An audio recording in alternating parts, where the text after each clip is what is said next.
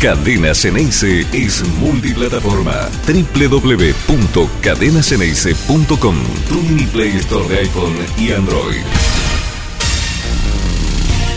¿Cómo anda? Muy buen día para todos. Estuve durante esta mañana hablando con mucha gente de Boca, con hinchas, ¿eh? no, no dirigentes, no protagonistas, eh, con hinchas de Boca para también entender qué es lo que pasa a mi alrededor, si solamente es una sensación mía o de los que me rodean habitualmente, o si no, o, en cambio es una sensación generalizada. Yo ayer terminé golpeado la transmisión. Mm, la verdad que era una mezcla eh, tal vez de angustia, de decepción, de como siempre, ¿no? Esperar otra cosa y que no sean colmadas mis expectativas. Y yo creo que la cuestión va a algo mucho más profundo. El, famoso el grito de guerra de la, gente, del público futbolero en general, es hay que poner más huevos. Yo creo que el problema de Boca no es una cuestión de huevos, no es una cuestión de, de actitud ni nada de eso.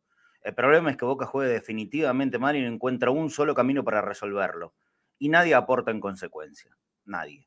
Ni el responsable desde afuera, que en este caso es el técnico, y tampoco los de adentro colaboran demasiado, muy poquito. Con fuerza, ante un equipo como Central Córdoba, tal vez te pudo alcanzar, con poquito, pero te alcanzó. Pero con empuje, ante un equipo de mayor jerarquía, que no está pasando un gran momento y que demostró que tampoco es un equipo de niveles que por lo menos hoy por hoy se lo puede ver en perspectiva que va a pelear en serio la Copa Libertadores, no alcanzó. No alcanzó. Y cada vez le cuesta más a Boca alcanzar una, un posicionamiento en la cancha que nos dé una imagen de que esto se puede revertir.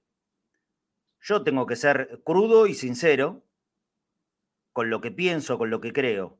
La verdad es que hoy no puedo tener una mirada optimista en lo que viene. Sería ridículo pensarlo. Ojalá que me equivoque de cabo a rabo, ¿eh? Está claro. Yo no pretendo tener razón en esto. Simplemente haciendo una evaluación de todo lo sucedido y de lo que pasa ahora, en este momento. Después del partido en Cali, yo aquí hice una especie de, figura, ¿no? Que Boca se empezaba a probar la soga en el cuello. Apresurado. Eh, ¿Cómo vas a decir eso? Me dijeron algunos.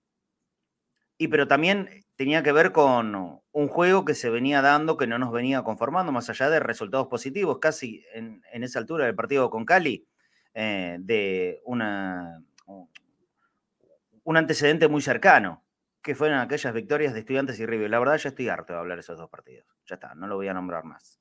Porque si no, nos quedamos en solamente un hecho que pasa a ser ya a esta altura una mera circunstancia. No es la normalidad de Boca no es la normalidad. Querríamos decir que sí, que el Boca que, que vemos habitualmente es el que le ganó a Estudiantes muy bien y el que le peleó y le ganó a River con, con ciertos argumentos positivos en el segundo tiempo por sobre todas las cosas. Pero esa no es la verdad de Boca. Ese no es el verdadero Boca. El verdadero Boca es el que terminamos viendo en estas últimas semanas. Digo, porque esto hay que hacer una evaluación de los ya casi nueve meses de trabajo de Bataglia, ¿no? No empezó ayer, Sebastián.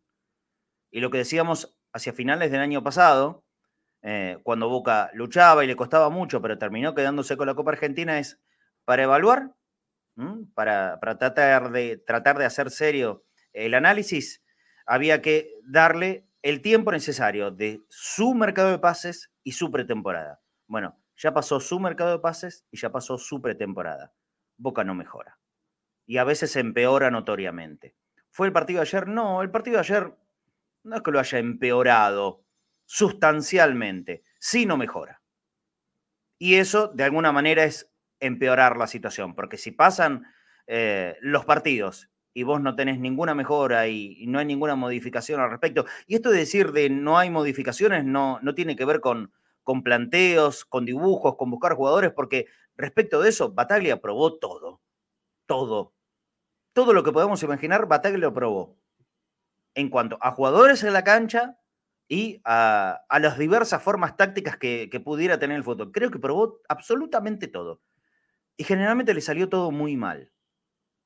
Si no lo resuelve un jugador, que, por lo menos en esta última parte del ciclo, la figura Villa no está en la cancha, evidentemente no, no hay nadie que se pueda poner las pilchas de Salvador cuando los partidos pintan complicados. Hasta aquí veníamos diciendo que Boca se ponía en ventaja rápidamente y a raíz de ese hecho, que tiene que ser a todas luces positivo para todo el mundo, Boca después no sabía manejar los partidos. Bueno, ayer fue a la inversa.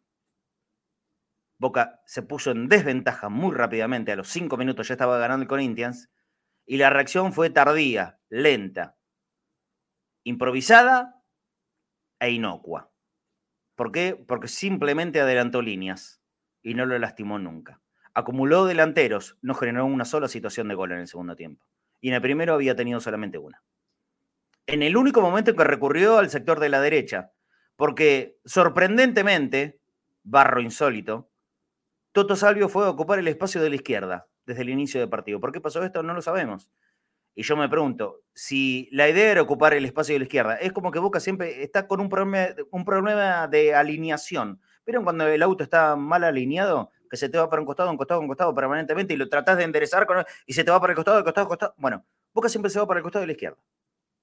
Sea quien sea el intérprete. Se va para la izquierda, la izquierda, la izquierda. Con Villa es lógico, ¿no? Porque es el, el delantero que más desequilibra. desequilibra. Y si no es Villa, es Ceballos. Ayer no estuvo. Ayer eligió a Toto Salvio, que habitualmente va por la derecha, cuando no lo ha probado como volante y hasta en algunos ratos como enganche. Ayer apareció como delantero por la izquierda. ¿Por qué pasó esto? No sé. ¿Será para tratar de cubrir la subida de Fagner? El lateral que llegó con tantas libertades en ese primer gol, bueno, salió mal. Salió mal. No por culpa de responsabilidad absoluta de Toto Salvio, que dentro de todo y por la rebeldía que mostró sobre todo en algunos buenos ratos de primer tiempo, fue de, lo poquito, pero muy poquito rescatable y no superando los cinco puntos. Y creo que estoy hasta siendo generoso. Pero el tema es que Boca, cuando tiene que hacerse cargo de los partidos para tratar de revertirlo, le cuesta tanto o más que cuando se pone en ventaja. Entonces, ¿en qué quedamos, no? Si cuando se pone en ventaja no lo sabe manejar, si cuando está en desventaja no lo sabe dar vuelta, Boca no sabe, Boca no encuentra el rumbo, Boca no encuentra el camino. Y acá hay responsabilidad. La responsabilidad de Bataglia, sí, por supuesto que responsabilidad de Bataglia es grande. Pero me parece que ya caen en el tema permanente de Bataglia, ahora es tarde. Ya está. Ya está. Bataglia se quedará hasta que él disponga a quedarse, parece. Porque el Consejo de Fútbol no, no ve que haya que tomar una decisión. O no ve o no lo quieren hacer, no lo sé. Me pregunto si ahora ya no es tarde para tomar decisiones. Y el tema es que puede llegar a ser tarde para, para que Boca pase a una nueva ronda de la Copa Libertadores. Voy otra vez con la sinceridad. Yo lo veo muy complicado. Yo lo veo muy complicado. No encuentro un solo argumento. Perdón, me voy largo. ¿eh?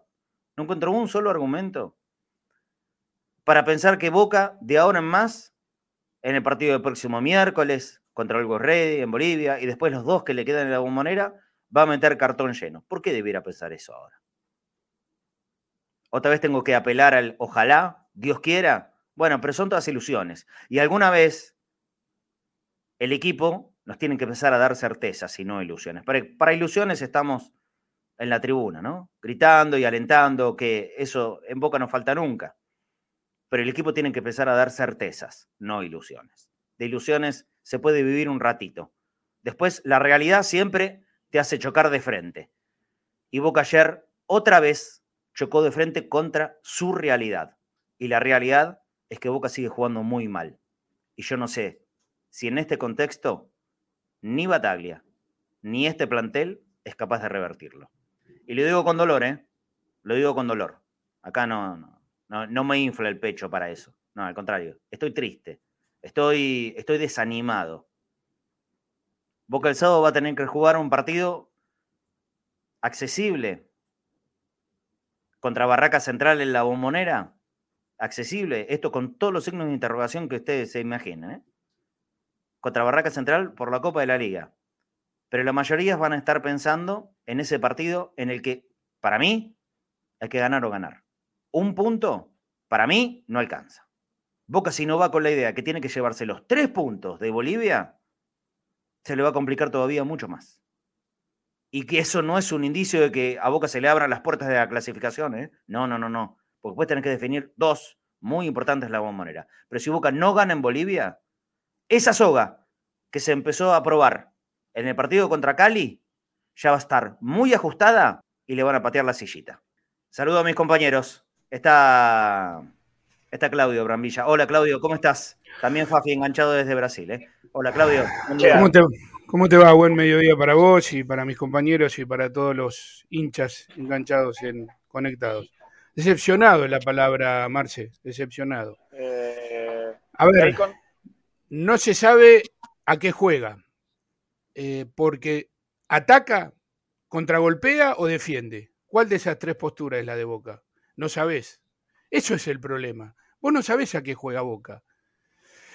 Ayer el gol fue tempranero, sí, es este Corinthians muy accesible, un equipo brasileño muy accesible. En el segundo tiempo Boca si ganaba algún, algún que otro, alguna que otra jugada podía haber empatado y hasta ganado. Nos respetaron, porque para mí los, los eh, brasileños los respetaron, respetaron a Boca.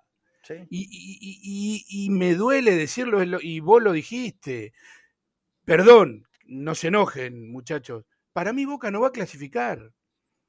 ¿Vos te pensás que va a ir a la altura a ganar? ¿Va a poder ganar? No tiene otra alternativa que eso. Pero ojalá que me equivoque, ¿eh? ojalá que mm. después, eh, después del partido del miércoles la gente viste. Es que el problema no es que no sale a ganar. Yo creo que Boca intenta salir a ganar, no sabe cómo hacerlo. Bueno, es por eso, porque no tiene un patrón de juego, Marche. De última decir, defiende. Listo, defiende todo el partido, no me importa. Defende, ganó 1 a 0, colgado del travesaño, no importa. Sos Boca, no me importa. Salí a defender, salí a atacar o salí a contragolpear no salen a nada, no sabés, no sabés a qué. Eh, yo estoy, a ver, no quiero hacer nombre de jugadores porque por ahí se va a enojar alguno, pero Ramírez, ¿qué hace en la cancha? Estoy cansado de verle el 20 en la espalda, salen todas las fotos de atrás corriendo. Eh, Paul se liberó un poquito en el segundo tiempo cuando entró Varela, cuando entró Ceballos, y Paul tiene que estar más arriba. Después uno podría decir, pero vos no sos técnico, y es verdad, pero veo fútbol. Eh, un poquito de Romero, creo que fue el paraguas que intentó de vez en cuando ilvanar, pero ¿con quién? ¿Con quién? Benedetto, lo tendrían que haber echado a Benedetto. Tiene un cabezazo alevoso. Lo banco a Benedetto, lo quiero, nos, hizo un montón de goles. Fue... Ayer nos podía haber dejado con 10. Y no lo echan porque el árbitro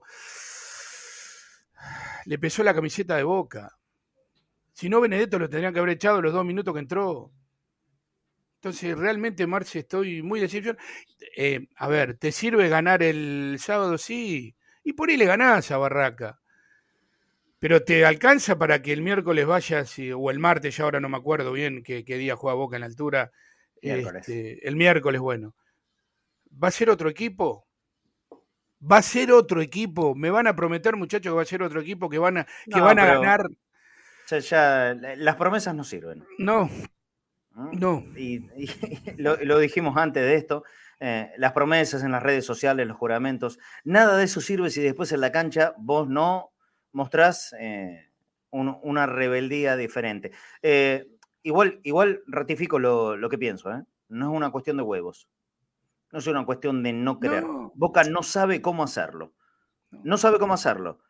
El, técnico es responsable en esto porque no le, da, no le da herramientas, no le da argumentos, y los jugadores que por supuesto también tienen enorme responsabilidad ante esto, ellos son profesionales, tienen muchos años en el fútbol. Ayer jugaron pocos pibes, ¿eh? Ayer jugó solamente Aranda. Vuelvo a, destacar en Aranda eh, su personalidad.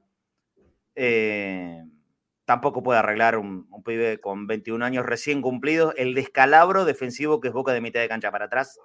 Por eso, eh, en Aranda yo no voy a ser centro en, en absoluto, en nada. Todos los demás son mucho más responsables que Aranda.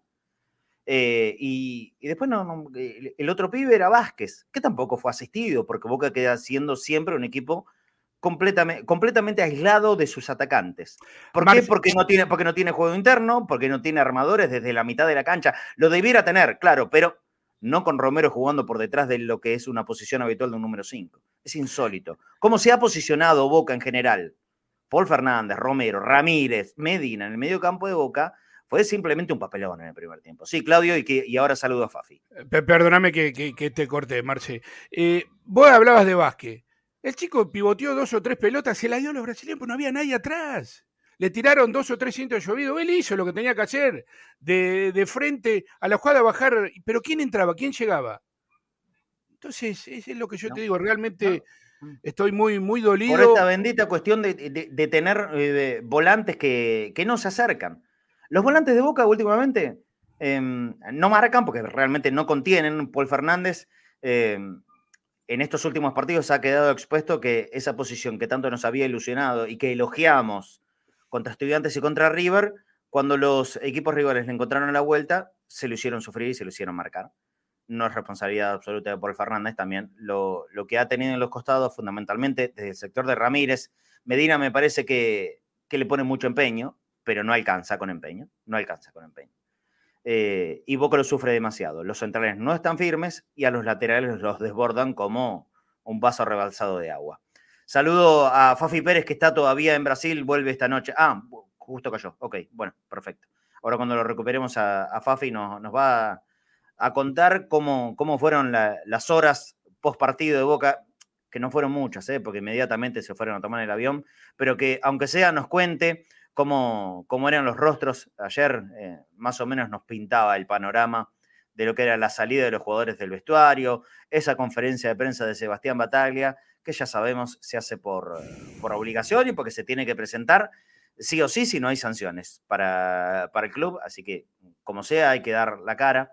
No le voy a dar mayor relevancia a nada de lo que diga Bataglia en la conferencia de prensa. Me parece que no, no tiene mucho sentido. Eh, y Bataglia tiene que hacer un mea culpa y tal vez eh, preguntarse si esto que está pasando hoy por hoy a él le conviene en, el futuro de su carrera como técnico, aferrarse al lugar. Le, es significativo para lo que tenga, más allá que está en el lugar, me imagino que quiere estar, obviamente. Bataglia quiere a Boca y esto no lo duda nadie. Bataglia debe hacer un esfuerzo muy grande pero, pero no está resultando. Y cuando no está resultando y las situaciones terminan siendo completamente forzadas, cuando eso ocurre, y planteémoslo en cualquier aspecto de la vida, cuando las situaciones son forzadas, no hay manera que terminen bien. No hay manera que terminen bien. Y yo creo que hoy por hoy, em, lo de Sebastián en la continuidad en el, en el banco de Boca es forzado. Y esta situación probablemente tenga que seguir un tiempo más.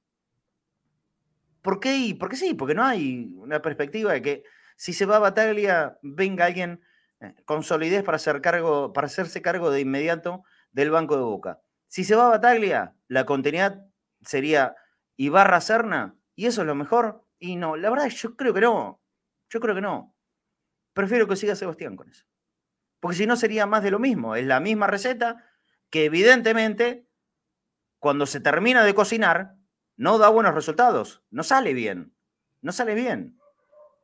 Bataglia entró semi de apuro para reemplazarlo a Russo, más allá que todos sabíamos, casi desde el principio de la era Russo, que cuando se vaya Miguel, la continuidad iba a ser Bataglia. Bueno, pero esto no tiene que ser una escala sucesoria ya anteriormente prevista. Esto requiere y necesita las urgencias de Boca a, un técnico con demostradas capacidades. ¿Quién, es, quién, ¿Quién será? ¿Quién es? ¿Quiénes pueden ser? No lo sé. Para eso está encargado el Consejo de Fútbol. Que ellos, por supuesto, que también tienen responsabilidad en este momento de Boca. Son los que eligieron a Bataglia. Son los que eligieron un plantel. Un plantel que por ahora no ha estado a la altura.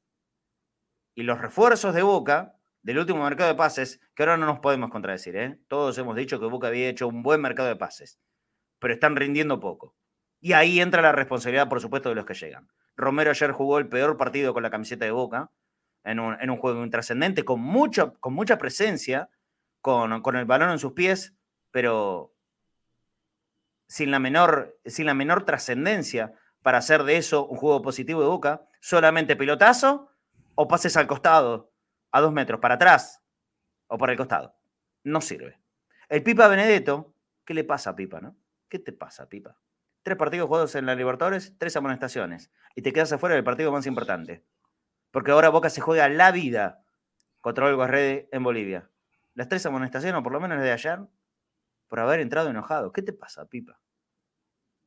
El momento de Boca amerita que estés enojado, sí, probablemente, pero ese enojo tiene que ser utilizado en forma de rebeldía futbolera, no de matón. Te pudieron haber echado. Te debieron haber echado. Y lo dejabas a boca expuesto otra vez a, un resultado que podía haber sido hasta definitivo. Fue 2 a 0, es malo, es muy malo. A Boca se le complica severamente la clasificación, pero todavía hay esperanza. Pero Boca juega sin su 9 titular, que es Benedetto. Porque Vázquez, por lo menos en la cabeza de Bataglia, es el suplente. Vos, Benedetto, por pegar un cabezazo innecesario, por salir a defender a, al Changuito Ceballos, te quedaste fuera del próximo partido. Y es donde Boca se juega la cabeza para la clasificación. Porque si Boca no gana en Bolivia, si Boca rescata solamente un punto, nadie, ¿eh? nadie, absolutamente nadie nos asegura que Boca pueda pasar a la próxima ronda. Y si eso ocurre, el mundo Boca se mueve, ¿eh? se mueve todo el piso. Se mueve todo el piso. No, no podemos dar eh, análisis terminantes y taxativos de esto porque está el partido por delante y nosotros queremos que, que a Boca le vaya bien. Pero si Boca, imaginen este escenario, que Boca no puede ganar en Bolivia, o hasta que pierde, y llega a jugar esos últimos dos partidos en la bombonera ya eliminado. ¿Qué pasa en Boca? Sería muy malo. Cuando se subestiman los tiempos y las circunstancias que se van dando, tal vez, tal vez eso puede salir mal. ¿Será lo que pasó en Boca? ¿Lo tenemos a Fafi? Avísenme, por favor. Si no, yo quiero también, hay, muchísimos comentarios, por supuesto, y lo que había propuesto la semana pasada no está Fafi. Ok, bueno, avísenme cuando vuelva. Eh, lo vamos a hacer otra vez. A quien quiera hablar, dando la cara, acá junto a nosotros, con, con Claudio, conmigo, 11 26 81 89 80. Atento, chicos, por favor, en el control de la línea de oyentes. 11 26 81 89 80. Que quiera salir al aire con cámara, ¿eh? Con cámara, que tenga una computadora o, un celular con buena conexión para hablar con nosotros de la misma manera. Nombre, apellido, dando la cara, dando su opinión respetuosa. Lo único que no admito es faltas de respeto. Después pueden opinar lo que quieran y de quien quieran pero no con faltas de respeto. 11 26 81 89 80. Vamos. Los espero el primer mensaje que llegue a la línea de oyentes. Nosotros les vamos a pasar el link para que ustedes puedan opinar al aire. Son montones de mensajes y realmente me, pasaría el programa leyéndolos. Entonces, eh, prefiero que, que, sea uno de ustedes que salga al aire y opine de este momento. Aquí llegó el primer mensaje o la cadena. Soy Diego Gutarra, me gustaría participar del vivo, tengo cámara y soy del barrio San Cristóbal. Bueno, vecino mío entonces. Eh, bueno, vamos, pásenle el link a Diego Gutarra entonces, para, para hablar, para opinar con nosotros. Ustedes me dirán, chicos, cuando eh, esté todo preparado para, para salir al aire. Eh, y no queda mucho más, no queda mucho más. El, ambiente de excepción, de tristeza. hoy hablaba con, con, un amigo y me decía eso, hoy me desperté triste me desperté triste. Yo creo que esto, Claudio, tiene que ver con que si levantamos la cabeza, mirando allá, ¿no? A, lo lejos, que es el partido, con Barracas y con el Always Ready, ninguno de nosotros seriamente puede pensar que, no, pará, tenemos esto y, lo vamos a levantar. ¿Qué puede pasar? Puede pasar porque es fútbol. Porque en fútbol puede pasar mil cosas y, y cambiarlo así, mm. eh, en un salteame. Pero, pero, la verdad es que con un mínimo así chiquitito de análisis, no hay mucho como para eh, dar suelta rienda al optimismo. Al contrario, eso es lo que yo percibí. Desde mi sentimiento, porque el primero es mío, ¿eh? yo no siento optimismo, y también de todo lo que fui hablando hoy, de lo que escuché, de lo que hablé personalmente y de lo que también leí en, las redes de, WhatsApp, donde participo de algún grupo de Boca. La gente no está optimista. No sé cómo lo percibís vos, Claudia. No, no, no, totalmente. Yo estoy en dos o tres grupos de, gente de boca, todo, todo lo mismo, decepcionado, se, caliente, se te acostás mal, eh, mala vibra. Te digo, me senté a ver el partido, hacía rato que no me pasaba, ¿eh? Hacía rato que no me pasaba, y mi hijo me dice, ¿estás nervioso, no? Sí, sí, le tengo miedo a la goleada hoy. Sí, No, eh, bueno, vos, no, yo, yo sinceramente tenía fe en Boca. Por, e- bueno. por eso siento esta decepción. Porque yo le tenía mucha fe a Boca. Le tenía fe y no me respondió nada. Viste, y después vos decís, vas pasando los y no ves a un equipo brasileño que te apabulle, porque generalmente cuando No. vas allá, a los tenés que bancar los 15 minutos que te tiran butacas, silla, eh, futbolísticamente hablando, ¿no? Que, que se entienda, en la cancha te matan. Boca no pasó eso, no le pasó, digo, bueno, 1 a 0, pero te podés levantar. Pero vos- yo pasaba el partido, pasaba el partido lo mismo, y agarraban la pelota y para atrás y para el costado y para adelante muy poquito y, y, viste y no veía y no veía y no veía Ah, ver, despertarse. eh, el principal argumento de Corinthians ayer en el partido, y ahora lo voy a saludar ya a Diego Gutarra, que va a estar enganchado para comentar con nosotros. eh, el principal argumento que tuvo Corinthians fue, eh, primero, ser intenso en la recuperación de la pelota, a lo cual Boca le contrapuso una respuesta absolutamente pasiva, se dejó llevar por delante y se dejó robar rápidamente la pelota. Después eh, cometió muchas infracciones que el árbitro lo permitió hasta los 30 minutos del primer tiempo. A partir de ese momento y hasta el final de la primera etapa, sacó cuatro, cuatro tarjetas amarillas que Boca tampoco supo aprovechar en el segundo tiempo. Primero porque no fue en la búsqueda de los que ya estaban condicionados. Eso habla falta de lectura y de inteligencia en el partido. No habrá sido una- no, no. Si el técnico no te lo dice, supongamos que el técnico no te lo diga, no sé, no estoy dentro del vestuario, te tenés que Vos dar como, cuenta. vos como jugador, claro, te tenés que dar cuenta solo. Absolutamente. Y Boca no fue en búsqueda de ninguno de los amonestados, de ninguno, de ninguno. Después fueron saliendo.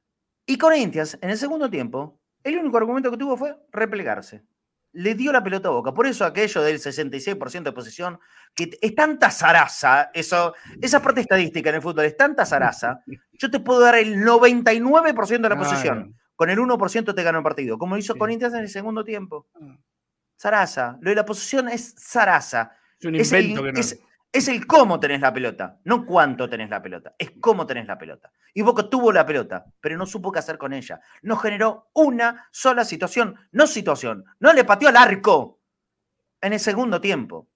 Entonces es inadmisible estar en este momento diciendo, no, pero cuidado, porque hubo una levantada, una reacción anímica del equipo. No, pará un poquito. Corinthians se refugió para darle espacios a Boca. Corinthians decidió darle la pelota a Boca y Boca con la pelota no supo qué hacer. No supo qué hacer. No lo empujó. Porque aunque sea eso, empujarlo fue lo que hizo contra Central Córdoba. En el segundo tiempo de ayer simplemente tuvo la pelota. No hubo empuje. No lo empujó. No llegaba. No llegaba. Ni siquiera recurrió al pelotazo, al área. Nada. Boca fue la misma, nada, en el segundo tiempo. Entonces, por eso, es un resultado que la verdad no se puede discutir demasiado. Fue demasiado largo, por ahí, por ahí demasiado largo. Yo creo que el 2 a 0 a, a Corinthians le queda grande. Era un 1 a 0. Y, cuidado, porque es un, gol- es un gol que es un gol que a Boca lo puede complicar, ya de por sí está complicado con los puntos nomás, no necesariamente con los goles. Pero, pero este gol a Boca lo puede hacer sufrir todavía muchísimo más. Bueno, qué sé yo. Y ojo, y ojo Marce, que hay muchos que están ilusionados con la Sudamericana. No se equivoquen. No, a, mí ¿eh? eso, no, a mí No se equivoquen, ¿eh? No se No. equivoquen, ¿eh? No, no. No, No yo juegan no lo admito. equipos. Yo, yo no lo admito. No, es- a ver, el, el- el famosa frase, esto es Boca. No, no. El tema No, de la no. Sudamericana, No. si la tenés que jugar porque no tenés otra alternativa, bueno, listo, Boca la jugará, por supuesto. Se presentará, no es que no se va a presentar a jugar a Sudamericana. Pero que el hincha de Boca, o que los hinchas de. Boca, que alguien desde adentro de Boca emite el mensaje, bueno, por ahí, con, con, como no tenemos un equipo para ganar la Copa Libertadores, lo mejor sería jugar a la Sudamericana. No, mejor jugar a la Sudamericana no tiene nada. No tiene nada de mejor. Aparte, el jugar la Copa Sudamericana a Boca lo, lle- lo lleva directamente, lo proyecta así, ¡pim! De un tiro nomás a la responsabilidad absoluta de no ganarla. Y si no la gana, es un papelón astronómico. Así que cuidado con ese jueguito, no nos conviene jugar la Sudamericana. No, no, no nos conviene jugar la Sudamericana. Nos conviene pelear hasta el final y la responsabilidad del técnico y de los jugadores ahora es dejar hasta la última gota de su sangre en Bolivia. Entregar los pulmones, que le salgan por la boca. Porque si Boca no gana en, en Bolivia, si Boca no gana en Bolivia, bueno, mejor ni pensar lo que puede Sí, pasar. Hola Diego sí. Gutarra, ¿cómo estás? Te saludo, la bienvenida, uno de los oyentes de, de Cadena Ceneice conectados al mediodía, lo propusimos y esto es lo que nos gusta, dando la cara y, y para poder dar la opinión de lo que viste ayer y, y de este momento de Boca. Hola Diego, ¿cómo estás? Hola, Bienvenido. Hola, Clau, gracias. ¿Se escucha bien? Sí, un poquito lejos, pero, pero creo que te escuchamos bien. Eh, lo que quieras decir, Diego, lo que quieras decir del partido de ayer o de este momento de Boca, de los jugadores de Bataglia, de quien quieras. Adelante.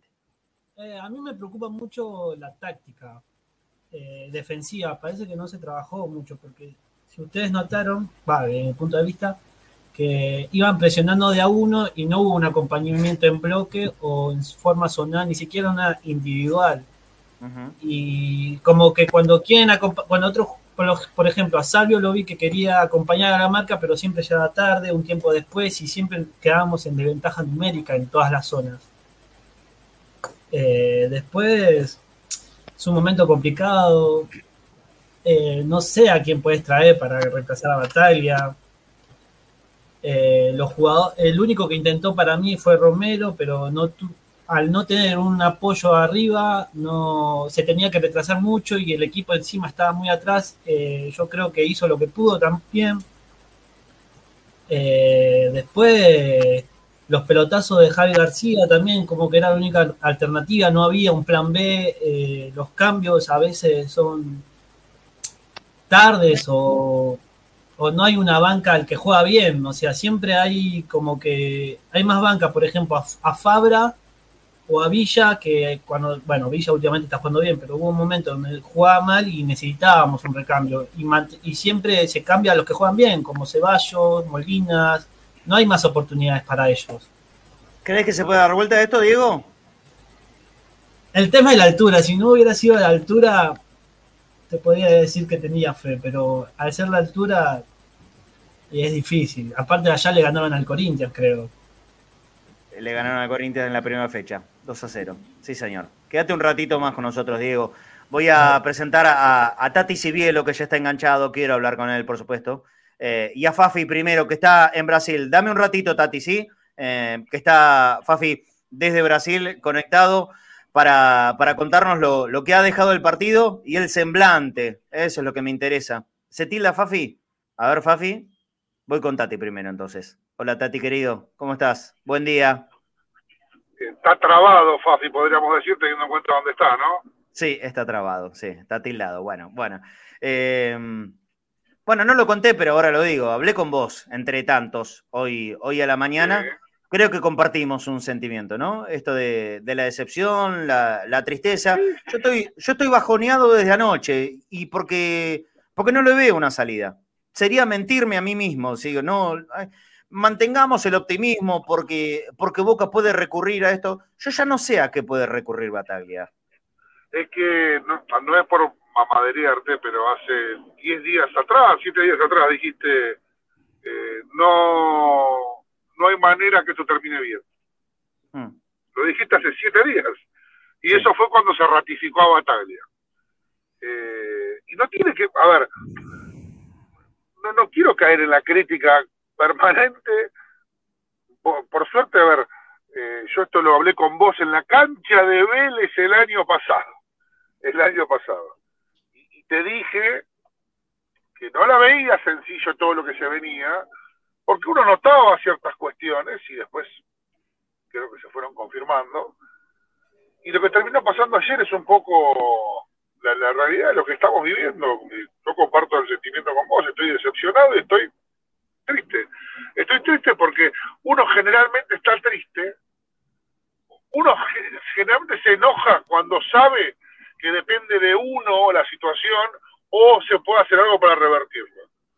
Pero uno se decepciona o se entristece cuando uno, cuando uno no depende de uno y después, pasa que no depende de uno, te das cuenta que cuesta mucho ver la luz al final del túnel. ¿Qué quiero marcar con esto?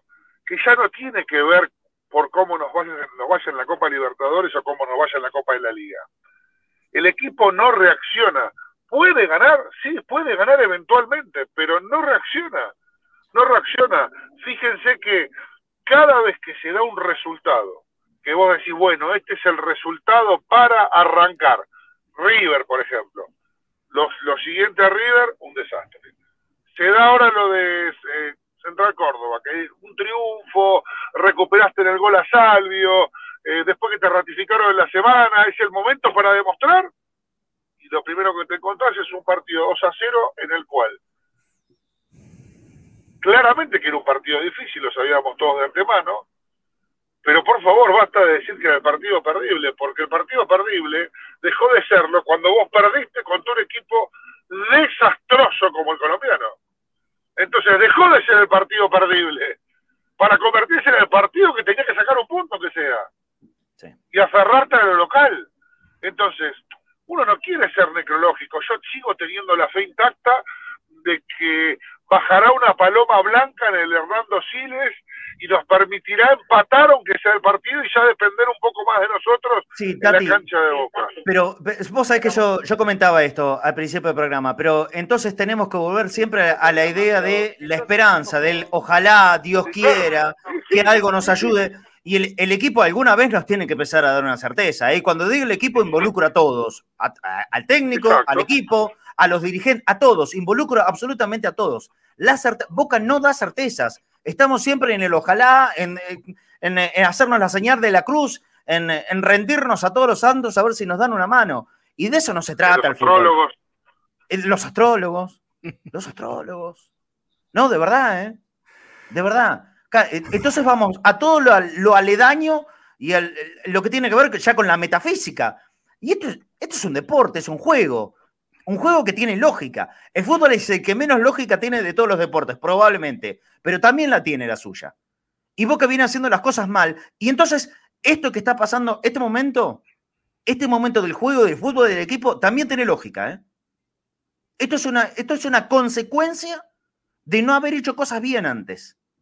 Y no, no solamente tiene que ver con resultados, tiene que ver con un funcionamiento que no llegó nunca. Batalla, Tati, hace nueve meses que ya es el técnico de Boca, no es poco tiempo. ¿eh? No es poco tiempo. Ya no hay excusa. Pero a ver, Marci, no solamente no hay excusa, y, a ver, aclaro una cosa, porque no, no, no menosprecio el trabajo de los astrólogos, ni de los brujos, ni nada. A ver, cada uno cree en lo que tiene ganas, eh, y está muy bien. El tema es que ya llegamos a un punto que no hay brujo que te salve, no hay astrólogo que te salve, no hay tarotismo que te salve, cuando pasan cosas como las que voy a enumerar ahora, cortita hacia el pie. Cuando vos eh, pones de Paul Fernández a cinco un partido, juega bien, por estudiantes, ya después con River vimos que no jugó también, y ya después jugó mal todos los partidos. Y vos seguís intentando con Paul Fernández, en el cual ya te diste cuenta al tercer partido que Paul Fernández ya no era el mismo ya involucionó en la parte individual y pasó a ser un jugador, no te digo cuestionado, pero uno más del montón. Entonces, te pasa eso. Después, todo el mundo jacte de saber de fútbol sabe que Corinthians te juega por los costados. Entonces, todo el mundo que se jacte de saber un poquito de fútbol sabe que el esquema este con interiores, si vos no tenés dos wins por los costados que ayuden a la parte defensiva a un punto, abro asterisco, como jugaba Guillermo, te puede gustar o no, pero ¿se acuerdan que cuál era la crítica? ¿Por qué Pavón y Villa bajan? Y porque si no bajan, te pasa lo que le pasaba ayer a Boca, que por derecha, y mirá, lo que voy a, voy a hacer bueno. Después charlamos de Fabra, un montón de otras cosas. Pero ayer Fabra fue una víctima de la situación. Porque a Fabra le hicieron el 2 por 1 todo el tiempo. Sí, yo la verdad veo que la gente apunta eh, hasta a hacer una carnicería de Fabra. ¿Saben qué? En esta no me voy a aprender. Yo creo que es un problema de colectivo. No, no, no, no le apunto a la cabeza a ninguno en particular. Le apunto a la cabeza de todos juntos en el último de los casos. Es colectivo. Acá, si, si, nos vamos a agarrar solamente con Fabra, como en algún momento nos agarramos solamente con Rolón, o después, un poquito más tarde, con Campuzano, ¿siempre el problema es de uno? No, el problema es de todos. El problema de Boca es colectivo, entendámoslo. El problema de Boca es colectivo. Es así, no, no, no hay que buscarle la vuelta. Porque si no, siempre vamos a estar buscando distintos intérpretes para apuntarle a la cabeza. Y no es así. Está claro que hay, hay, hay, niveles individuales que están lejísimos de lo que requiere el nivel histórico de Boca. Ahora, después, vos tenés jugadores que sufren las consecuencias. Por ejemplo, ayer un amigo me decía, mm, me pareció medio flojito, medio, medio frío el partido de básquet, de Vázquez. Y mi primera respuesta fue, ¿pero qué quieres que haga Vázquez? No si Boca no llega con ningún arma. Y acá lo voy a agregar a Benedetto. ¿Qué pretenden que haga Benedetto si no le tira ninguna? Después charlamos lo del tema del cabezazo, la patada que pegó, me parece otra historia. Lo que digo es, hay ciertas cuestiones. ¿Por qué Villa es el mejor de Boca? Porque, es el único jugador que solo, solo se genera una situación de gol. Y aparte, Entonces, ¿sabes claro, obviamente que va a ser el mejor. Si el tipo agarra, se pasa dos tipos y le pega al arco. ¿Sabes por qué, Tati? Porque es el único que puede aprovechar un equipo que solamente recurre al pelotazo como argumento ofensivo. Boca solamente lo único que hace es pa- patear pelotazos para arriba, como en algún momento, me, voy muy en el tiempo, ¿eh? salvando todas las distancias que quieran. En algún momento, cuando estaba Rodrigo Palacio en Boca, tiraban la pelota para arriba y Rodrigo Arreglate. Tenía una definición, no estoy comparando jugadores. Pero hoy, Boca lo único que hace es tratar de buscar el pelotazo hacia el, costa- hacia el costado de la izquierda. Yo decía al principio del programa, Tati, Boca tiene un problema de alineación. El volante siempre se le va para la izquierda, para la izquierda, para la izquierda. Y Bataglia solamente recuesta el, el- el juego de su equipo también desde ahí. Cuando no es Villa, es Ceballos. Y si no está Ceballos, ahora lo pone a Salvio. Y siempre por la izquierda. No sé por qué se olvida absolutamente de que hay un sector en la derecha también para poder atacar. De hecho, en la única jugada de riesgo Pero de todo el partido de ayer fue por la derecha. La única vez que Medina estuvo cerca del área de Corinthians fue en la derecha, tiró el centro que casi conecta a Vázquez. Lo único que tuvo Boca en el partido. A ver, yo no, no- quiero hacer una carnicería de Bataglia ni nada por el estilo. Es verdad, Ángel Romero tiene una característica muy rara que siempre termina jugando doble cinco. Siempre termina jugando doble cinco. Ahora, si vos en el entrenamiento le pedís que toque el área y que juegue bien de enganche los últimos 20 metros, y en el partido él se para de doble cinco, te pasa una vez. Es después, te vuelve a pasar de nuevo. ¿sí? Después te vuelve a pasar de nuevo. Y bueno, al cuarto partido que te hace lo mismo jugando, no lo pongas. Porque es una cuestión básica. Si vos pretendés que Romero sea tu enganche y él adentro de la cancha no lo entiende, después analizamos por qué pasa lo que pasa con Romero, que yo creo que es un poco más profundo, que tiene que ver con una cuestión colectiva, de que Boca no está ensamblado, de que cada uno toca la música que tiene ganas, y como dijo tu compañero hace un ratito al principio, eh, Boca no defiende, no contraataca, no juega la posesión, entonces como que uno no tiene claro a qué juega, eh, y así todo, seguramente va a ganar más de lo que pierda. Lo que pasa es que acá estamos hablando de la Copa, y hoy yo, ayer a la noche, muy caliente, dije algo, o algo así como que había una improvisación total, una improvisación total, en la cual daba la sensación que esto es, bueno, salgan, hagan lo que puedan, y ahí yo puse una frase que para mí es la que te define todo. La Copa no te perdona. Y pongo un ejemplo reciente, moderno. Cuando Boca fue a jugar con Santos, Somoza, ya lo puedo contar ya no está ninguno de los dos, Somoza no estaba de acuerdo, que era el ayudante de campo de Miguel, de que el Pulpo González y Campuzano jueguen porque los dos estaban al 50%. Y su análisis era que dos jugadores al 50% en una semifinal de Copa Libertadores No. era demasiada ventaja. Sobre todo cuando podés poner un reemplazante, sin ser la maravilla de los reemplazantes, pero por lo menos al 100 puede equiparar la cosa. Y Miguel se la jugó. Y como salió la cosa, nos comimos un baile. Pero no nos Mal. comimos un baile por Campuzano y Pulpo González. Pero ¿qué pasa? Da la casualidad, y acá lo voy a enganchar con el boca de ahora, que Pulpo González y Campuzano forman parte de lo que es para mí, en el fútbol de hoy, el sector de la cancha más importante por lejos, que es la mitad de la cancha. Y acá para cerrar digo lo siguiente, es imposible pensar en pelear cosas si no tenemos, que se entienda, ¿eh? si no tenemos mediocampistas que pisen el área, que no significa exclusivamente que no los tengamos físicamente, sino que no los tenemos en el juego, en el partido. Vos, si lo único que tenés para hacer goles es depender de los de arriba, tenés que aspirar a tener a Guillermo, Riquelme y Palermo. Como era el Boca de Bianchi, que, ta- que también Vos- metían goles otros. Pero ahí Tati. tenías tres monstruos arriba.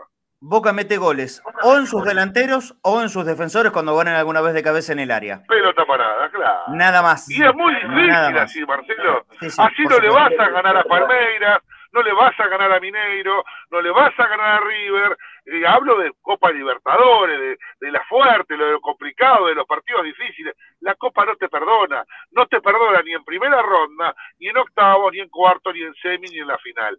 En la Copa Libertadores los errores se pagan caros, y los pagan todos, lo paga Boca, lo pagó River los últimos dos años y por eso no pudo eh, ganar la Copa Libertadores y pelearla, la pagan los demás equipos, la pagó Racing cuando vino a jugar la bombonera con Becasese a defenderse y lo pagó caro. La Copa no te da tregua, no, se, no, no, no te tira bandera blanca. La Copa huele sangre y volás de un plumazo. Y si sos livianito, imagínate cuánto más volás. Y Boca está haciendo un equipo demasiado livianito. Gracias, Tati. Voy a saludar a Fafi que está en Brasil. Te mando un abrazo. Dale, abrazo. Lo tenemos conectado vía telefónica a, a, Fafi Pérez ahora. Había problemas de internet, pero bueno, lo, lo, lo quiere escuchar, es importante. Por supuesto, nuestro compañero sigue allá y nos va a comentar todo lo que fue, en, sobre todo en el postpartido. Hola, Fafi. A ver si ahora nos escuchas. Buen día. Marce, buen mediodía para todos. Con problemas Bien. de internet se ve que, que, el wifi de aquí del aeropuerto no soporta el video, la cámara, así que bueno, pero no, decimos presente. Primero no quiero decir algo. Eh, lo escuchaba Marce, a vos, te escuchaba a vos, escuchaba a Claudio, eh, al otro Claudio, que lo conocemos como Tati. Eh, yo tengo una sensación. A, ayer el partido me dejó una sensación. Vos sabés que casi van a ser dos años que yo estoy acá y siempre fui respetuoso y lo voy a hacer ahora con los técnicos que pasaron, con los jugadores que pasaron. Yo no entiendo por qué endiosa la gente tanto a un jugador que en los partidos importantes nunca da la talla y termina caminando todos los partidos la cancha. Y hablo de Fabra. Ayer el capitán de Boca, que estimo que fue por presencias en Copa Libertadores o el mismo en el club, está casi 17 años en la institución, volvió a caminar la cancha. Marce, no sé si en la tele se habrá podido observar, pero hubo dos, tres jugadas puntuales, las típicas, las de Fabra. Eh, tiraba una pared y él no seguía la marca y miraba para los costados como diciendo, salí vos a marcar. Eh, es, es, duro y, no, y, estoy siendo crítico pero respetuoso porque tengo mil cosas para decir, pero siempre posicionado en, en donde me corresponde. Yo no creo que, que sea un tipo para jugar en Boca, una, un jugador para jugar en Boca, porque en los partidos chivos nunca dio la cara. Y, me, y ayer busqué la estadística. Debe tener 6, 7 partidos jugados en Brasil. Contra equipos brasileños ganó uno solo, que fue aquel partido contra Inter, el gol de Tevez, el recordado con la camiseta de Diego abajo, que tampoco influyó en el juego. Entonces, después, quienes lo endiosan en el partido, por ejemplo el sábado, con el respeto que se merece Barraca Central, desborda, tira caños, es Marcelo de Real Madrid en 2007, y en los partidos importantes no da la cara. Yo, yo la verdad no sé quién lo endiosa, me parece que no hay, no hay ningún argumento para endiosar a Fabra, eh, pero repito lo que dije hace un ratito. Tampoco quiero caerle a un solo jugador en particular, porque yo de esto estoy convencido. No, no, esto, es, no, esto, es, un problema colectivo, ¿eh? porque hoy es Fabra, Correcto. ayer fue Campuzano, antes de ayer era Rolón, un poco, más, un, un poco antes todavía era Briasco, y así y así vamos apuntando a uno en particular. Y el problema no son los particulares, el problema son todos. Son todos. Desde el armado hasta los, hasta los que lo ejecutan. Todos tienen el problema. Poca no juegan mal solamente por un jugador. Poca juega mal porque nunca, nunca puede tener una concepción clara que esto es un juego colectivo. No corren para el compañero. Solamente un partido aquí vimos que, y, y lo dije tan vehementemente, esa vez contra Estudiantes de La Plata, yo vi un equipo que corrió para sus compañeros, que fue solidario, que fue equipo, que no lo dije yo, lo dijo Bataglia después del partido de haberle ganado Estudiantes en La Plata. Bataglia ahí dijo, hoy fuimos verdaderamente un equipo. Sí, claro, hoy, una vez, una vez en nueve meses, es muy poco. Es muy poco. Es una carta de salida. Es así. Pero el tema es que ahora, ahora es tarde. Ahora es tarde. Para hablar de salida ya está. Para mí, ahora es tarde. Pero sin embargo, y te pregunto, Fafi, vos ya estás en el aeropuerto para, para volver en las próximas horas a, hacia Buenos Aires. Pero Boca tiene partido el próximo sábado. El partido es contra Barraca Central. Boca se juega la posibilidad de la clasificación. Si gana, pasa. Creo que si empata, también clasifica. Eh, pero si no, porque como yo veo que esto es todo, todo, todo dinámico. Un día te pueden decir que lo ratifican y el otro día lo echan a patadas. Eh, porque tampoco hay una línea ahí, ¿eh? Tampoco hay una línea ahí. Uno no sabe qué puede pasar con las decisiones del Consejo. Em, ¿Puede haber cambios? Por más que ahora nosotros veamos que no, sería una solución de nada, cambiar o no cambiar. Eh, yo ayer hablaba con, alguien importante del Consejo de Fútbol y digo, ¿y ahora cómo seguimos? No, hoy no va a pasar nada, mañana no sé. Esa fue la respuesta. Bueno, así es muy eh, difícil. ¿eh? Así no hay, no hay manera de laburar, muchachos. Hoy, hoy estoy bien, mañana no sé. Hoy, hoy, eh, ahora estoy bien, no sé si salgo a la calle y me piso en auto. Sí, bueno, pero vos tenés la obligación de darme una respuesta a algo más concreto. Te escucho, Fafi, perdón. así está Boca. El sábado Boca con el empate se mete en, la próxima fase de la Copa de la Liga. Eh, y es, es difícil decir con el empate, ¿no? O duro decir con el empate, porque uno dice, bueno, listo, Boca pasó la fase. Yo creo que se va a analizar. El sábado el técnico va a hacer la talla, ¿eh? eso lo confirmo, no hay ninguna duda el técnico el sábado en la bombonera contra Barraca Central va a ser Sebastián Bataglia. Mm. ¿Y el martes? ¿Y el miércoles, perdón? ¿Y el miércoles? Bueno, bueno, eh, ahí va. Eh, en posta, eh, el mismo sábado o el lunes, en el análisis, vamos a decir, Boca está en la próxima fase de la Copa de la Liga. Bueno, ¿cómo? Empató. ¿Cómo empató? Empató jugando bien, empató jugando mal. Lo, como lo vamos a analizar nosotros, lo va a analizar el Consejo de Fútbol. A partir de ahora se empiezan a ver las formas yo tengo entendido, iba a decir Riquelme, pero no, porque si no va, va a quedar como que hablé directamente con Riquelme. Yo tengo entendido que todo el Consejo de Fútbol, abarcando también al vicepresidente, que es quien conformó y que es el encargado del fútbol en Boca, no están para nada conformes con la situación que tiene hoy en día Bataglia. Y que si hoy, antes de las 4 de la tarde, antes de comenzar el entrenamiento, Bataglia dice, muchachos, doy un paso al costado, nadie se va a poner. No, bueno, pero si esperan esa decisión de batalla, me parece no, no, no, no, lo va a llegar, eso te iba a decir, no va a llegar, ¿eh? No va a llegar, no va a llegar. A mí me dicen que no va a llegar. A mí me dicen que no va a llegar. No, no, no, porque desde el lado del técnico te dicen que él está fuerte, que cree que puede revertir la situación. Bueno, y ahí yo me remonto de vuelta a lo que les contaba. Que ¿Y en qué se basa para pensar eso? Fafi, Fafi, Fafi, ¿en qué se basa Bataglia para.? Porque está buenísimo que él lo piense. Bueno, me encanta, bárbaro. ¿En qué te basas para pensar que, que puedes revertir esta situación? ¿En qué? Me digo eh, de batalla, eh, no en vos, en batalla. El funcionamiento. Es lo que te dicen en conferencia de prensa y lo que te dicen los cercanos a él del cuerpo técnico. Bueno, yo no sé qué viene. Pero ¿cuánto, es tiempo? ¿Cuánto es tiempo?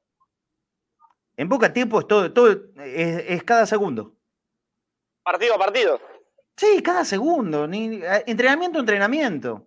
Porque en Boca hay un montón de situaciones que, pueden definirse no necesariamente con el resultado del partido. Un montón de cosas. Sabemos cómo es Boca. Es, muy complicado, Marce, esto. De los 102, 103 partidos que tiene Batalla al, mando de Boca, ¿cuántos partidos jugó bien? Muy difícil hacer memoria rápido, ¿no? Pero ¿cuántos partidos vos decir, como por ejemplo el de Estudiantes, que Boca jugó bien 70, 75 minutos?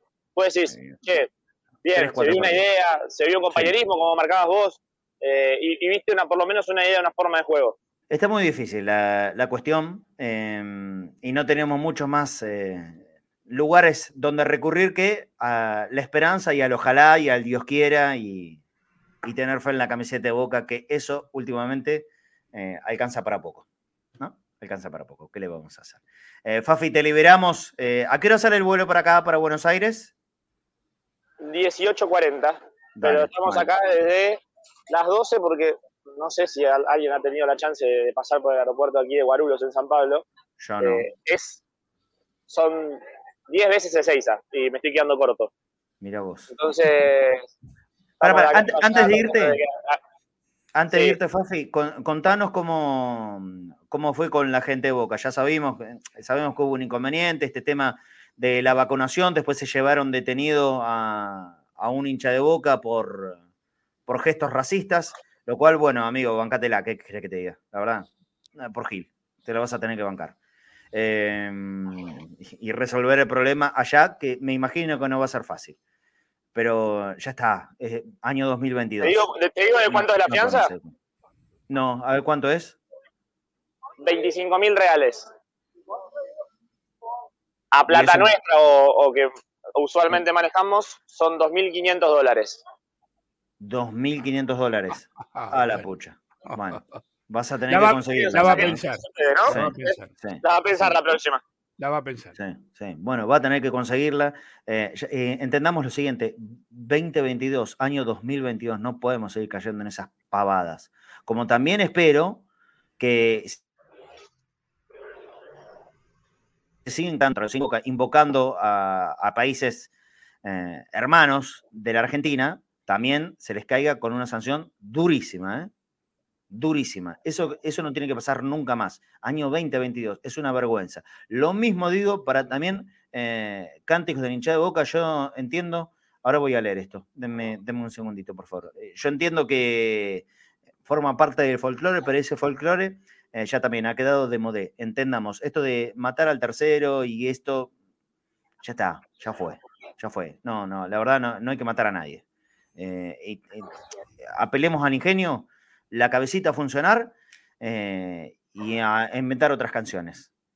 Esto de matar a este, matar al otro, que queda tan espantoso como cualquier acto racista o cuando a los hinchas de boca los catalogan de bolivianos, paraguayos o, o cuanta cosa, eh, que es aberrante. No porque es aberrante, sea aberrante ser boliviano o paraguayo, por supuesto que no. Por supuesto que no. Pero es pretenderlo hacerlo en un cántico de contexto racista. Eso es lo que repugna. Eso es lo que repugna y que debe ser sancionado. Bueno, nosotros también hagamos lo nuestro. Desde este lugar chiquitito que ocupo yo, y me hago cargo de lo que digo. Eh, y, muchas veces eh, entran eh, en esos cantitos que, son una porquería, una cuestión cultural. Bueno, cambiemos la cultura.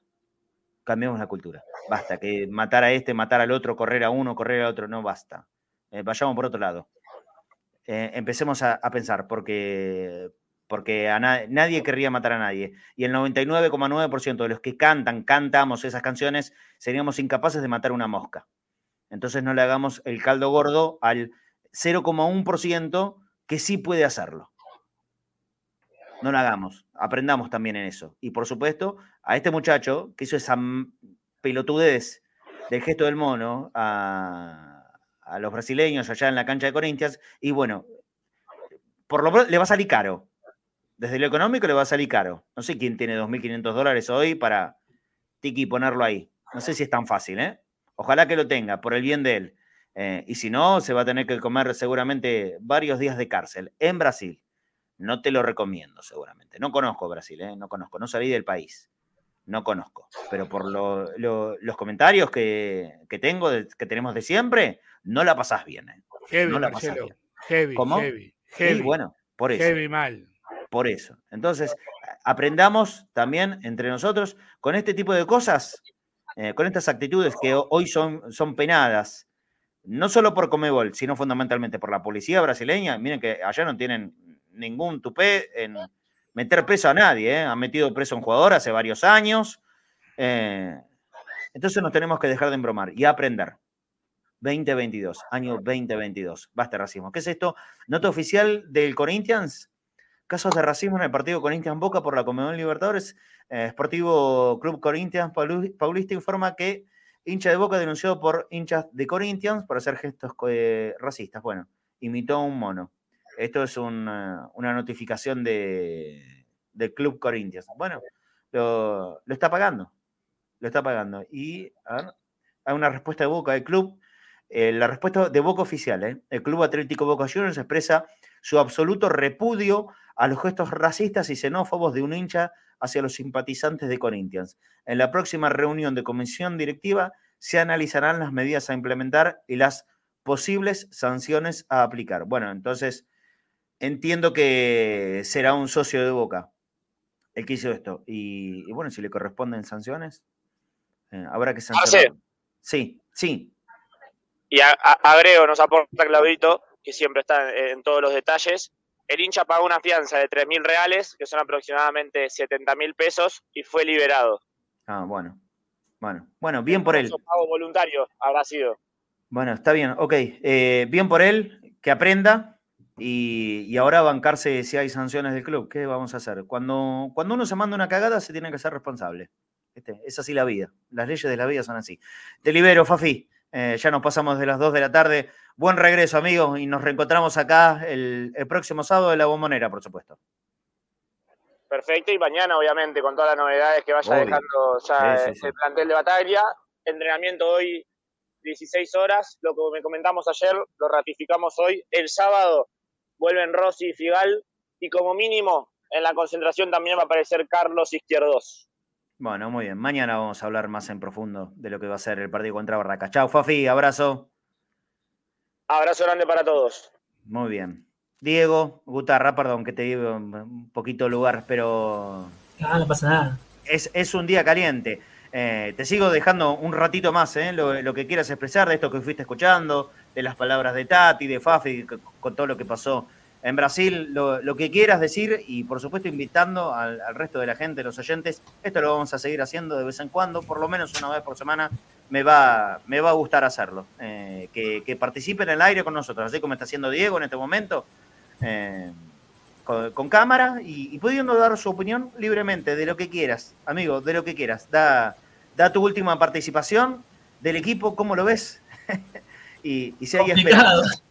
Y si, y si eh, hay esperanza, a ver, trata, trata, de levantarme el ánimo si sos capaz. No, esperanza siempre. Pasa que tampoco tenemos ese jugador, viste, que teníamos siempre, como Tevez, Riquelme en su momento, que no debe ir donde depositemos fe. Eh, pero igual, siempre con Boca es matar o morir. Oh, justo mal la expresión, pero vamos, hay que ir al frente nomás. Eh, siguiendo, ¿es una locura pensar en el DT femenino como DT principal de Boca? ¿En, en qué cosa? En el, de, en el técnico de fútbol femenino de Boca. ¿Es una locura pensarlo como DT principal del fútbol Mira, femenino? Jorge Martínez es el técnico del femenino. Yo te digo, si escuchamos las transmisiones de fútbol femenino acá en Cadena Ceneice, vos no sabés cómo lo critican al Negro Martínez. ¿eh? Yo te diría que no es la mejor opción humana. ¿eh? Bueno, pero el anterior. sí, yo te diría que no es la mejor. No, Boca, yo lo que creo, Diego, es que Boca tiene que dejar de improvisar. Sí, también. Tiene que de una buena vez dejar de improvisar. Esto no puede ser por una escala de línea sucesoria. ¿eh? A Bataglia, cuando se va a Bataglia, viene Ibarra, y después cuando se vaya Ibarra, viene el Chipi Barijo, y después. No, esto no es así.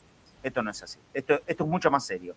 Y Boca tiene que traer ya a esta altura un técnico probado. Según lo que dicen los muchachos del día a día, el próximo técnico de Boca será alguien que no tiene nada que ver con el club ni con Boca. Bueno, no sé, yo desconozco, como siempre dije, no me voy a poner a, jugar a la lista de, y, la, catarata de nombres que permanente, permanentemente van a estar en, en, esta rueda. El día que se vaya a Bataglia van a ser 50 los que nombren.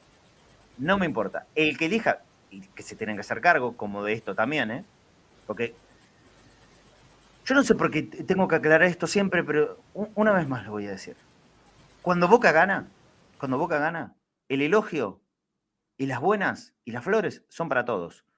Cuando Boca no está bien, como no está ahora, la responsabilidad de lo que pasa es de todos.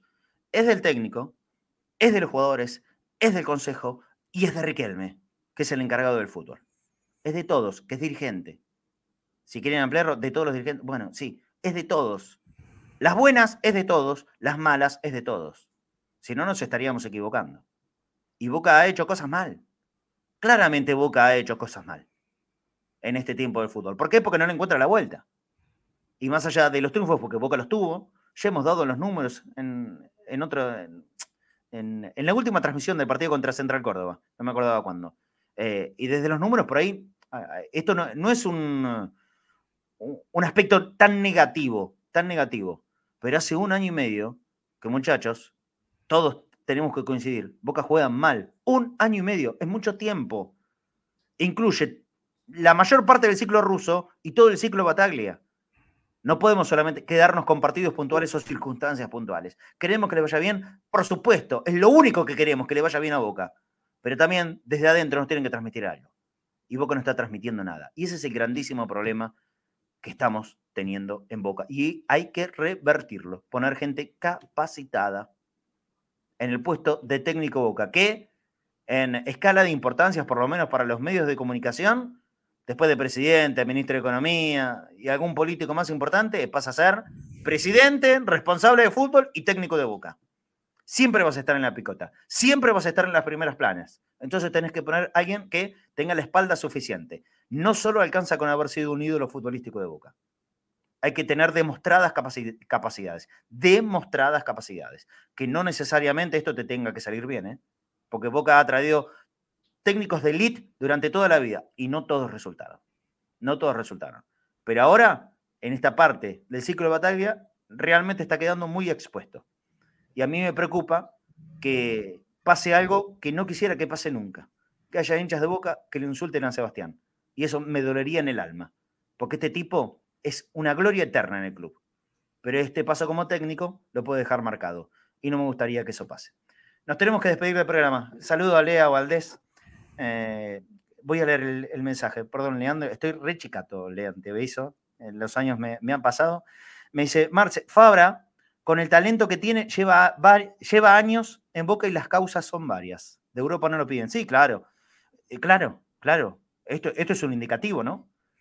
Em, cuando pasas tantos años en un club de la jerarquía de Boca y nunca te vienen a buscar de Europa, algo, algo pasa, algo hay que buscarlo. Bueno, pero no solo Fabra, ¿eh? toda esta generación de colombianos, fijémonos que van muy poquitos a Europa. Por algo será, pero sí, tenés toda la razón en esto. Tenés toda la razón. Eh, y, cuidado que lo que digo yo no es una defensa para Fabra. ¿eh? Yo estoy lejos de, defenderlo a Fabra.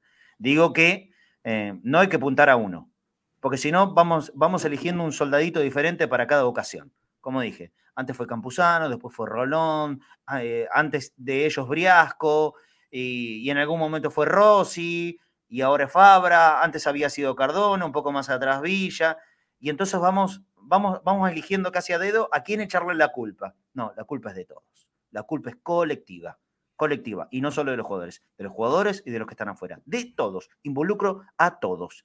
Y ojalá que ellos, ese todos, lo pueda revertir, porque Boca lo necesita si Boca queda afuera en la primera ronda de la Copa Libertadores, hecho que no se sucede desde el año 1994, sería un fracaso mayúsculo. Mayúsculo. No me vengan con la Sudamericana. Si Boca queda afuera en la primera fase de la Copa Libertadores, es un fracaso enorme y es una ola que necesariamente tiene que arrastrar a mucha gente. Nos vamos. Diego Gutarra, te agradezco este ratito que compartiste con nosotros y nos veremos en la próxima. Sos vecino eh, si sos de San Cristóbal, yo estoy ahí en el barrio, así que en, el borde, en el límite con Constitución. Así ah, que yo estoy por el lado Martín Fierro. De Martín Fierro, bueno, San, Juan y La Rioja, por ahí. Sí, por ahí, sí. Exactamente, bueno, yo estoy a, unas 15 cuadras de ahí. Te mando un abrazo grande, Diego. Igualmente, muchas gracias y aguante cadena Ceneice. Y a la boca se vive mejor, como dice Claudito. Grande, Diego. Abrazo grande.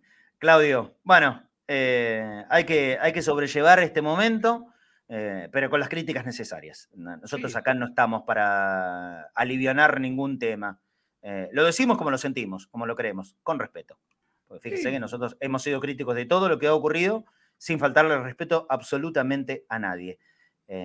Por último, Boca tiene que tomar decisiones.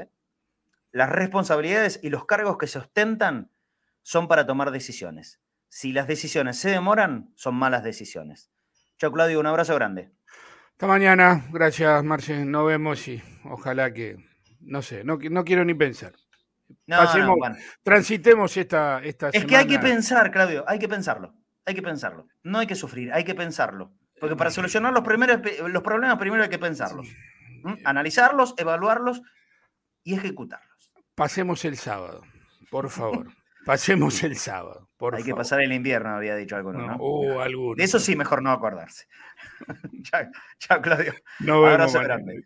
Muchas gracias a la gente de arroba cremoso el popular que nos acompaña todos los días, de Avalian, de, de Viva Bailoche, de Ruta Atlántica, de Solar Eólica. Ahí tenemos el popular, ¿eh? para comunicarse con ellos. 113 263 6713 arroba cremoso el popular en su cuenta de Instagram. Ahí pueden, pueden eh, fijarse que hay muchas variedades de, quesos más allá de la que le contamos. Nosotros acá siempre le recomendamos el cremoso, la mozzarella, la reina del oeste, el barra, el cheddar, pero tienen muchos más. ¿eh? Por eso siempre los invitamos a que ingresen arroba cremoso el popular y para quien ande necesitando laburo, no es una mala opción, háganme caso, 11 3 263 67 13 te puedes convertir en un revendedor para la gente del Popular y en estos tiempos eso no está de más. 11 3 263 67 13 porque con el Popular la calidad se impone. Bueno, a, todos ellos, a los que nos ayudan a bancar esto, a, las Malvinas, por supuesto, el local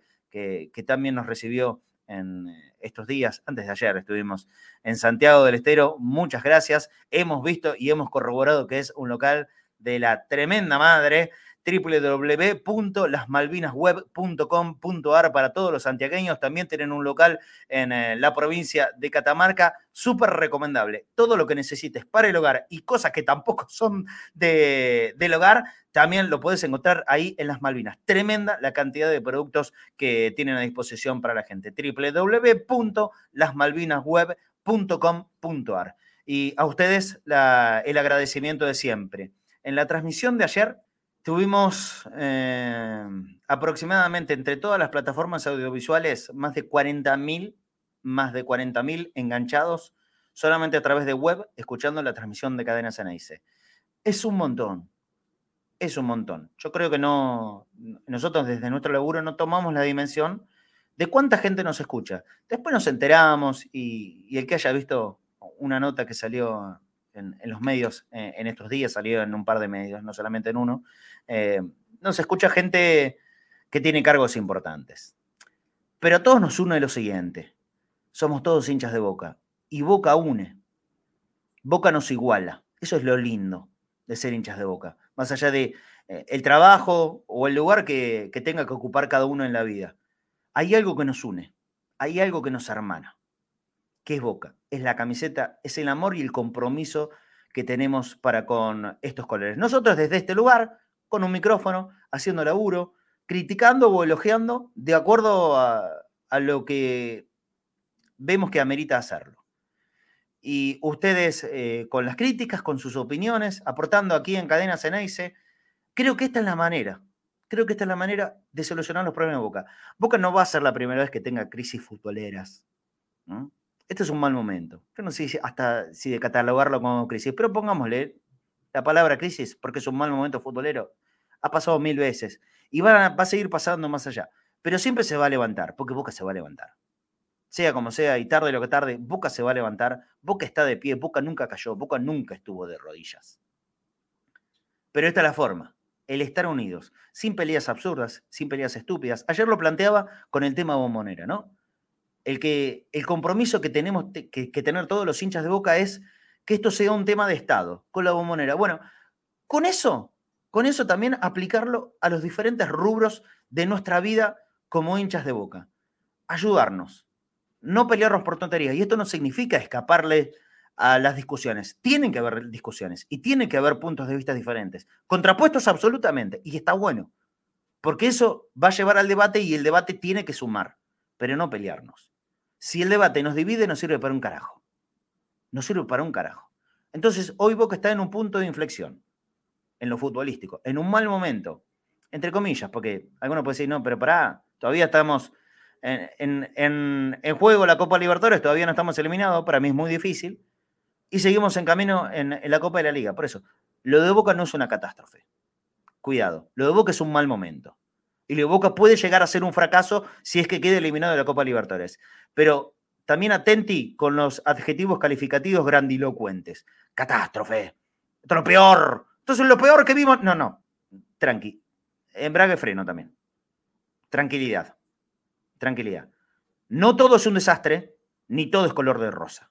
No todo es defendible, ni todo es criticable. Tratar de poner un punto justo, una medida justa. Boca juega mal, se señala, se dice, se critica y se trata de encontrar responsabilidades. Cuando Boca juega bien, hay mérito y lo vamos a encontrar también. Tan sencillo como eso, tratar de tener un poquito de sentido común. Si nos fanatizamos de un lado, del otro, ahí vamos mal. El fanatismo solamente tiene que ser por el escudo y los colores de Boca. Todo lo demás no importa nada. Un abrazo grande para todos. 13.30, mañana puntual, nos volvemos a encontrar acá, conectados al mediodía. Chao.